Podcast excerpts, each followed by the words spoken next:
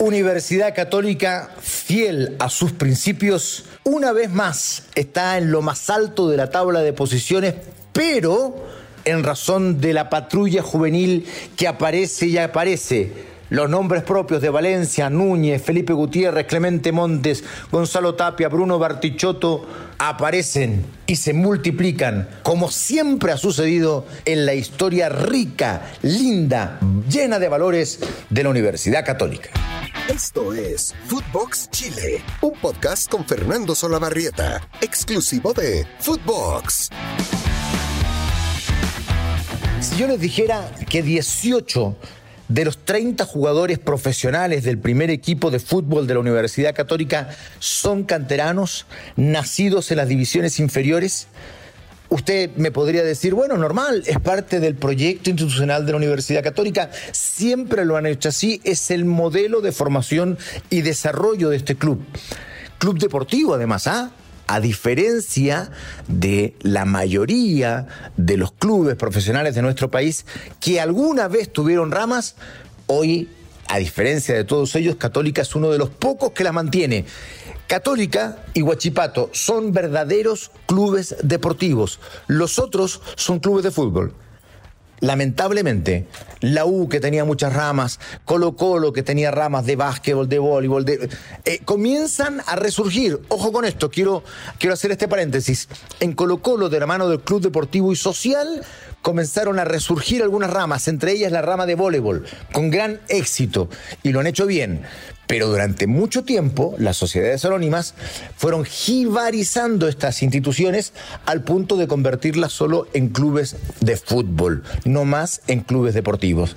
Bueno, Católica va contra esa historia reafirmando su propia historia y desarrollando cada vez más este modelo de club social y deportivo en diferentes ramas y el modelo de sociedad anónima bajo el rótulo de cruzados en el fútbol. Y allí no se ha perdido la esencia. Católica sigue siendo el mismo modelo institucional que fue fundado por allá por los años 30 y por tanto mantiene una gran cantidad de chicos formados en sus canteras, con el riesgo que aquello lleva, conlleva, pero también con todas las soluciones que se pueden dar en tanto haya convicción y paciencia para desarrollar este plan. Católica lo ha hecho y lo ha hecho desde sus comienzos. Bueno, en, esta oportunidad le dio éxito. Vamos a lo cortito, después vamos al análisis. Pero lo cortito significa revisar la fecha y por qué estamos hablando de esta católica una vez más ganadora. Fecha, la que se jugó, la 3 de 30 donde hubo muchísimos empates. O'Higgins 1, Huachipato 1, Unión Española 1, Everton 1, Colo Colo 1, Audax Italiano 1, Antofagasta 2 a 2 con La Serena, Coquimbo Unido igualó con Palestino 2 a 2, y aquí viene el primer resultado con un ganador. Cobresal de visitante le gana Calera. Qué mal anda Calera, ojo con eso. Católica en duelo de punteros, de líderes, venció a Curicó Unido por 1 a 0 y quedó como único puntero y único equipo con 100% de rendimiento. O sea, se sigue subiendo el rendimiento delirante de Cristian Paulucci, que había terminado con un 92% el año pasado y que ahora hay que sumarle tres victorias más en tres partidos. Ahí está Yamil Azad, linda apertura para Bonanote. Bonanote en el área, Bonanote al medio.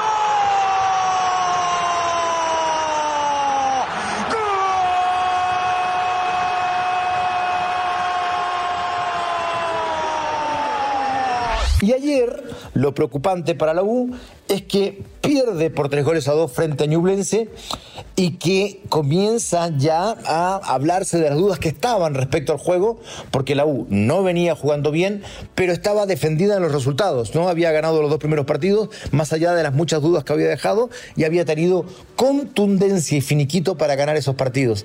Eh, frente a Ñublense patinó, eh, más allá de que el poder de fuego lo mantuvieron, con, con Palacios, el uruguayo, anotando dos, eh, dos tiros penales, con lo cual llega a cinco goles en tres partidos, pero con muchísimas dudas en el medio y ni hablar en el fondo.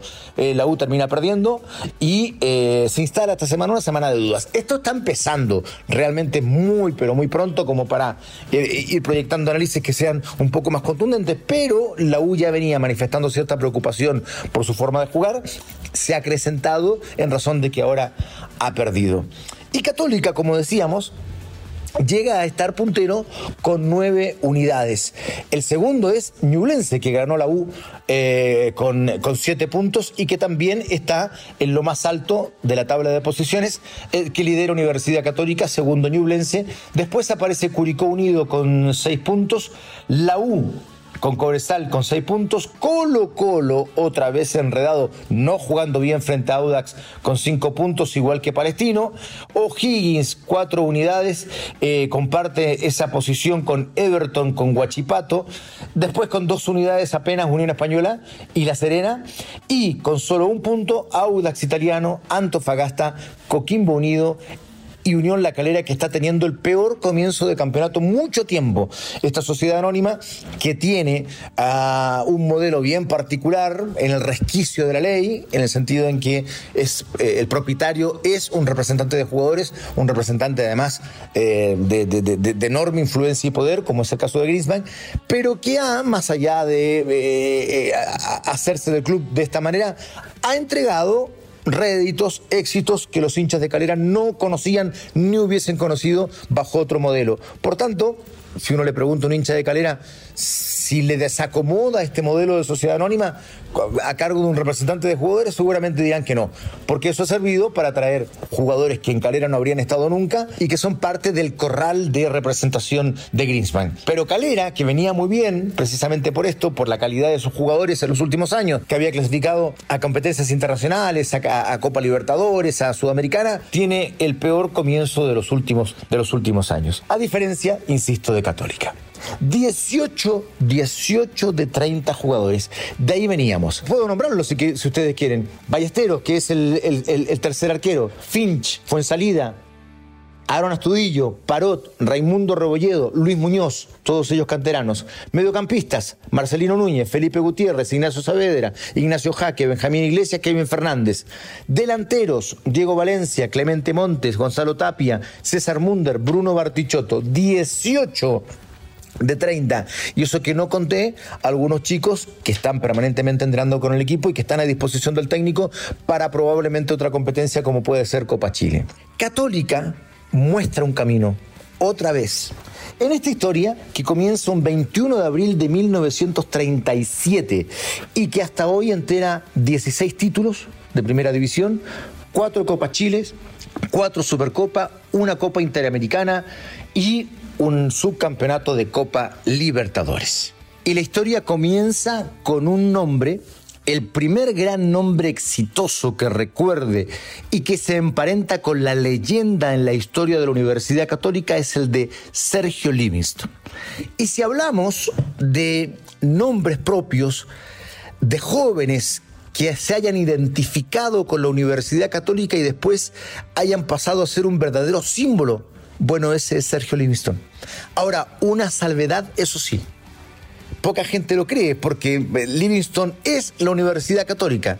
Los valores que encarna, lo que jugó, todo lo que hizo, es parte y asociación inmediata con la vida del Club Deportivo de la Universidad Católica. Pero Sergio Livingston surgió en la Unión Española. Sí, vamos a decir las cosas así. Surgió la Unión Española. Y después ya con una avanzada formación pasó a, a, la Universidad Católica. Todo eso se hacían vidas escolares en aquella época y de ahí pasaban en relación a lo que sucedía en los colegios, ¿no? Eh, en el San Ignacio, que es donde estudió el gran Sergio Livingston. Y me voy a tomar 30 segundos para hablar de este hombre maravilloso con el que tuve la suerte de trabajar y que significó para el fútbol chileno y para el deporte de nuestro país una verdadera leyenda, un verdadero mito viviente.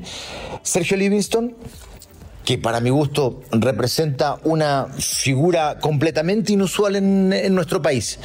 Yo le decía a él siempre, ¿no? A, a Sergio, a Zapito, no le gustaba que le dijéramos don Sergio, que él había sido célebre casi como la monarquía porque yo creo que poca gente ha tenido que ser célebre, una celebridad, desde más o menos los 18 años de su vida hasta el momento en que partió, en mil, eh, cuando tenía 92 años, ¿no?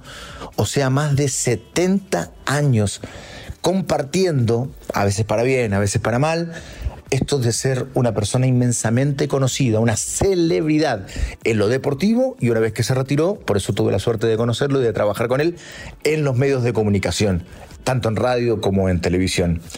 Y Sergio Livingston es definitivamente la imagen de la Universidad Católica, haciendo esa pequeña salvedad. En realidad, el jugó de chico en la Unión Española y la última parte de su formación la hizo en la Universidad Católica. Pero ¿qué importa? Livingston es la Universidad Católica. Es un... Eh, un hombre cruzado, un caballero cruzado, aquel que ejemplifica los valores del deporte, aquel que, que, no es todo ganar. La forma de ganar importa. El fair play, la educación, los valores, el respeto. Eso es Livingston. Eso es la Universidad Católica. A partir de eso, y de los primeros títulos conquistados precisamente bajo el liderazgo de Sergio Livingston, un extraordinario arquero, vamos a decir las cosas futbolísticas de él, que jugó en la selección chilena, que fue capitán de Racing en 1943, que, también jugó el Campeonato del Mundo de 1950. En fin, con él fueron campeones el 49, el 54 y el 56. Aparecen los nombres propios de Alberto Buccicardi, de Raimundo Infante, eh, eh, y así empieza a desarrollarse este modelo de la UC basado en divisiones inferiores, basados en, en, eh, eh, eh, en, los jóvenes llenos de valores, de respetos. Y ahí aparece la década del 60, ¿no? Una década del 60 que es marcada por los clásicos universitarios. El gran partido del fútbol chileno era ese, Universidad Católica, Universidad de Chile. Y allí estuvieron repartiéndose los títulos, aquella católica de Alberto Fuyú e Ignacio Prieto con aquel ballet azul extraordinario del que ya hablaremos en alguna oportunidad. Y así fue creciendo esta católica hasta llegar a los años 70, años 80. En fin, por tirar algunos nombres, Luca Tudo, Rodrigo Barrera, Mario Lepe, Nelson Parragués, Raimundo Tupper, eh, Luis Abarca, eh, Patricio Mardones, lo dije, eh, no, me faltaba. En fin, tantos y tantos jugadores. Y me quedo en uno de ellos, de los últimos que nombré, el de Raimundo Tupper. Porque esta institución recuerda tanto los valores y las cosas importantes, y no se olvida de aquellos que dejaron huella, que Raimundo Tupper, tristemente fallecido en una gira de la selección, cuando él decidió no continuar adelante con su vida, hasta el día de hoy es recordado y venerado y admirado en la Universidad Católica. Las divisiones inferiores, todos los años, cada una de las divisiones, cada una de las categorías, sube a uno de los cerros en San Carlos de Apoquindo, donde está la cruz que recuerda a Raimundo Tupper, para que los chicos no solo recuerden a un muchacho que igual que Livingston, igual que Fuyú, igual que muchos eh, representaban los valores de Católica, sino que además para que estando en ese lugar no olviden nunca lo que significa ser un caballero cruzado. Por eso que Católica, eh, eh, en, este sentido, a mí me parece que, merece eh, de verdad ser destacado. Porque estas cosas en el mundo de hoy, con las premuras, con las ansiedades, con las urgencias, donde todo es para ayer, el seguir manteniendo el foco tratando de ser exitoso, porque los éxitos son para hoy. el Católica comparte eso y, lo combina muy bien, sabe que los éxitos son para hoy, pero apuestan a futuro. Y como ya la máquina está andando, ese futuro se está dando todos los días, todos los días, porque hubo alguien que pensó alguna vez que ese era el camino.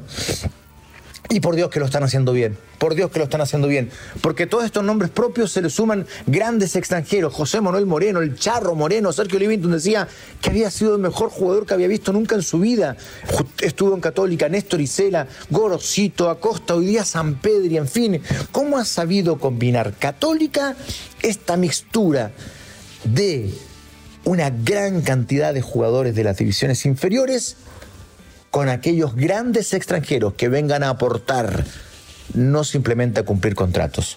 Católica lo ha hecho bien, Católica lo sigue haciendo bien y seguramente con nombres como de Valencia, de Clemente eh, Montes, de Gonzalo Tapia, de César Mundar, de Bruno Bartichotto, de Marcelino Núñez, de Felipe Gutiérrez, de Ignacio Saavedra, de Camilo Rebolledo, de, mm, en fin, de Raimundo Rebolledo, digo, de Alfonso Parot, de José Pedro Fuensalida, van a seguir encontrando el camino al éxito, porque el éxito no es el logro, simplemente el éxito es el camino para llegar al logro. Y Católica siempre lo ha entendido bien. Abrazo grande para todos. Lunes, miércoles y viernes, Footbox Chile. Esto fue Footbox Chile con Fernando Solabarrieta, podcast exclusivo de Footbox.